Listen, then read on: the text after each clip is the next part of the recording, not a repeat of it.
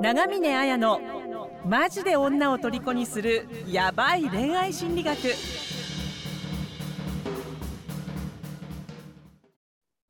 こんにちは、あやです。こんにちは、村山です。この番組では愛する女性のヒーローに変化、成長するための本質的なアドバイスをします。プロフィール欄の LINE から具体的な復縁、恋愛のノウハウを無料でプレゼントをしているので、登録して受け取ってください。個別の無料相談も遠慮なく LINE へ送ってくださいね。では相談文を読みます。大和さん28歳からの相談です。元カノ27歳は会社の同期で新卒1年目に付き合い、半年ほどで相手から振られて別れました。振られた理由は僕が人に無関心なのと、ルーズなところ、奥手なところです。それから3年が経ち、人事異動で同じ職場に配属することになり、抑えていた気持ちがぶり返してきました。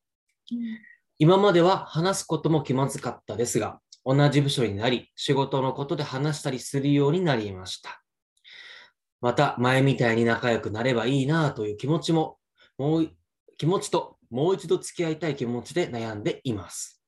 好意がある態度を取ると嫌われるんじゃないかと不安です。はい、以上が相談文です。うんうん、ありがとうございます。なんか、あれですね、あのーやっぱり、こう、なんか気持ちが再燃したっていう感じだしね、せっかく同じ職場で見てもらえる機会がすごく多いからチャンスだと思うので、うん、なんか頑張ってほしいなっていうのと、あとなんか好意がある態度を取ると嫌われるんじゃないかとか、よくなんか他の男性からも相談多いかなとか思うので、はいなんか。この辺回答していけたらなと思うんですけど、はい。うん、あまずあの2つ今日は回答していかないこうかなと思ってて1つ目があの好意がある態度は OK あの好意を無理やり隠そうとして机の下でチンコを立ててるのがダメだよっていうことですね。なるほど。で2つ目があの第三者を活用した復縁アプローチっていうことで、あの少しやっていきたいかなと思うんですけどちょっとなるほどっていうね声も出たのでなんかやっぱ村山さんもこう好意を隠そうとかなんか嫌われるんじゃないかとか思う時ありますか、うーん、ね、やっぱ一度別れしちゃってる相手なので、うん。好意があるのがにじみ出てると、うんうんなんかすごく嫌われるんじゃないかって恐怖はわかりますね。あそうですよね。うーん。確かになんかただでさえなんかそのこう付き合ったことがない人にもね恋バレしたらとか思いつつもう一回お別れもしてるしまた好きだとかっていうふうに思われたらそそんなのがバレたら惹かれるんじゃないかとかって思っちゃいますよね。うーん、そうですね。うんなるほど、まあうんうん、なんかあのこの復縁とか、まあ、普通の恋愛でもそうですけどやっぱりあの恋バレしちゃダメとかってよく言うんですけど大体、あの男性って特に分かりやすいから もう相手にも復縁したいとかあの付き合いたいってバレてるっていうふうに思った方がいいと思うんですよね。ああ、そうですか。うん、だしあのこう女性と男性だと女性の方はやっぱり察する力があの能力が高いのでそれは別に男性が劣ってるとかあの女性の方がいいとかっていうよりもやっぱ脳脳の構造上、あうんの。女性ってあのこう子供をね産んで育てるっていう風にしていろんなところに関心向けないじゃといけないじゃないですか。子は育てしながらこれもやってあれもやってっていうマルチタスクをこうやってきた進化の歴史があるからい。はい脳が男性よりもその共感するとか察するっていうことにすごく優れてるっていうのがあるのでうん。やっぱりもうす好意がある時にはばバレちゃうっていうかもうそれはあの思っておいた方がいいと思うんですよね。うん。だから無理やり隠そう好意がある態度を取ると嫌われるとかっていうことよりもあとはあの人っていうのは誰でも自分を好きになってくれる人を好きになるっていうのが心理学の研究では出てるんですよね。やっぱ好意を持ってくれてる人に対して好きになるっていうのがあるから、はい。あの好意を持つっていうこと自体は悪くはないというかただあのさっき言ったようにあの行為を無理やり隠してあの机の下でチンコ立ててるって人結構多いと思うんですよね。はい。女性はこう性欲がやっぱむき出しにされると引いてしまうみたいな性的な対象で見られていると急に身構えてしまうっていうところってやっぱりあのこれもあの本当脳脳の進化上あるっていうところもあるからはい。だからやっぱちょっと変だと思いませんか？こう旗から見た時にうんそうそういうあこのこいつあのあの女性のことがすごく好きでめっちゃバレないようになんか無理やりこう行為を隠してるのになんかこう汗汗してるとかやりたいみたいなやりたいとまでは言わないわねもうなんかへ変だなと思いませんか？そういうちぐはぐな人って。そうですね。確かに。違和感感じますね。違和感感じるのでだからそそういうところをちょっと気をつけようっていうかまあでもそういうのって出てしまうから気をつけようじゃないんですけど、まあ、そういうところもあるかなっていうところですね。うでんあとあの第三者を活用した復縁アプローチをすごくするといいかなって思うんですけど例えばあのこう同じ職場とか友達とかに何かあの協力してもらうっていうことになると思うんですけどあのそうした時にやっぱ間違った第第三者の使い方と正しい第三者の使い方ってあると思うんですけどみんはない間違った第三者の使い方っていうのをするんですね。はい。あの例えば、えー、と大和さんだったら職場同じだから第三者を活用する周りの人に協力してもらうってこともできると思うんですけど、はいあの。みんなその第三者をじゃあ使おうっていう時にあの元カノの気持ちをがどんなふうに思ってるか聞いてくれないとかはい。実際をこう設定ほしいしてほしいみたいな今どう思ってるか聞いてくれるみたいな感じでなんかその第三者をこのわ自分と相手との関係の調整とか介入を依頼しちゃうっていう人がいるんですよね。だあなるほど。それがなんか第三者を活用したアプローチだみたいな思ってる人が多いんですけどはい。これって間違いっていうかまずこんなことお願いされたら結構負担にもなるしあとあとそのその第三者がとの関係がわ悪くなった時に結構言っちゃう人とか周りに漏らしちゃう人とか勝手にその人の解釈で変な風にやられちゃうってこともあるのでやっぱ、慎重にならなきゃいけないと思うんですよね。うん。そうした時にその第三者の正しい使い方ってあの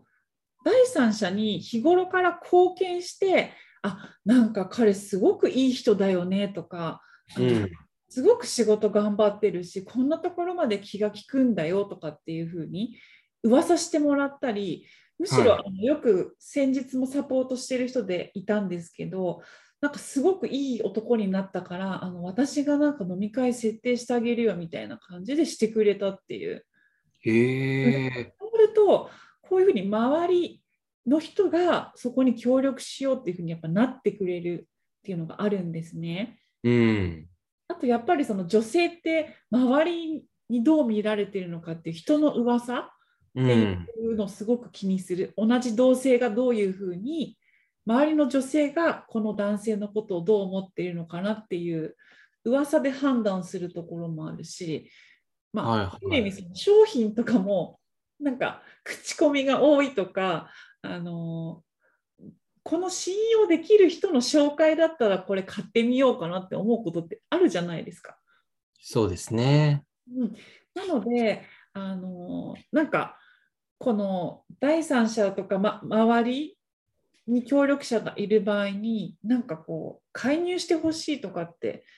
まあ、大和さんは直接ねそういうの活用するとかっては言ってないんですけどでもうん同じ職場とか、同じ何らかのコミュニティとかだったらあの直接彼女にアプローチするよりも周りの人に自分がいい人間だと思わせた方が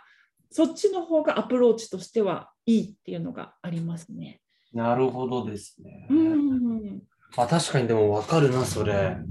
わかりますか？第三者の意見って大事ですもんね。うんうんうんううん。ん。そうなんですよね。だからみんななんか直接ね、直接彼女に何とかしようみたいな職場恋愛とかしちゃうんですけど、やっぱ周りにいい人だと思ってもらうっていうのは、これ最高のアプローチだと思いますけどね。確かに。うん、ねえ。多分そ、そこをこう、なんだ、考えてやってる方って、あんまりいないんじゃないかなと思うんで。すごくね。ねえ、ためになる話ですね。うんなんか本当にあの結構協力してくれる人が集まるって多いですよ。なんかもう一人別の人でもあの同じこうジムとかに通っててそのはいジムのスタッフの人が「えなんかえなんか俺ら協力しますよ」みたいな感じになってきたとかってことは、それだけその人がいい人だっていうふうにやっぱ思ってくれるとあるっていうのはあるので。ああ、なるほど。うんあとなんか村山さんなんかこのこの人なんかさっき打ち合わせみたいなのしてる時になんでこの人が振らこれで振られるのかわかんないとか言ってたところってなんかちょっと言ってもらってもいいですか？あはい。何思ったとか言って。いや、なんかその、人に無関心なのとか、ルーズなところ、奥手なところで振られたって書いてあるんですけど、なんかあんまりしっくりこないなと思って。なるほど、うん。よくわかんねえと思って。は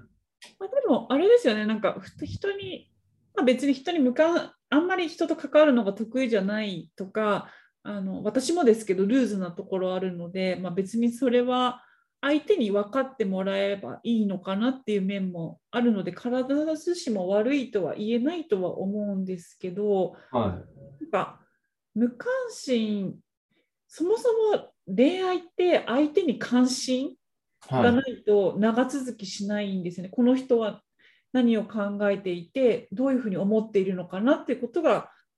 関心を向けることじゃないですか？あの例えねばなんでこのこの人こんなに仕事頑張ってるのかなとかなんでこのアニメが好きなのかなっていうことが関心を向けるってことだと思うんですけどだからそもそも関心が向いてないと初めはいいと思うんですよ。半年ぐらいは脳のドーパミンがねこうバーンと盛り上がってるから。あただこうねあの薬物依存症の人の肺の状態じゃないけどそれで好き好きって言ってられるけど、まあ、それって半年ぐらいで収まってくるあと来ちゃうからその後はやっぱ信頼関係を積み重ねていくってことが必要なのであ。はい。うんそもそも人に関心がなかったらねあの 理解し合えないっていうところもあるしだそそういうところもこの人ってあの周りのそのしこう仕事とかの周りの人に一生懸命関心を向けてどういうふうにやってあげればいいのかなとかって思ってたらやっぱ周りにも好かれるしあのそういううがこう人と関わって頑張ってるところを見て好きだなっていうふうに思もらえると思うから、はい。うん、なんかいいのかなってだから恋愛ってあの好きっていう感情が盛り上がることじゃなくてあの相手にどれだけ関心を向けられることかっていうふうに理解しておいた方がいいかなって思いますなね。るほど、名言ですね。うん、これはね、まあ、私の名言というふうにしたいんですけどあの偉大なる哲学者のエーリッヒ・フロムが「愛するということ」というですね本の中でも言っているので、あ、そうでしたか。はい、もし興味があれば、まあ、そそれも読むとすごくいい復縁アプローチができるんじゃないかなと思うので、はい。はい、ぜひ頑張ってみてください。なるほどですね。わかりました。はい、じゃあ今日はこんな感じでどうもありがとうございました。はい、ありがとうございました。婚活復縁成功のための電子書籍を完全無料でプレゼントしています番組エピソード欄から LINE 登録してぜひ受け取ってくださいね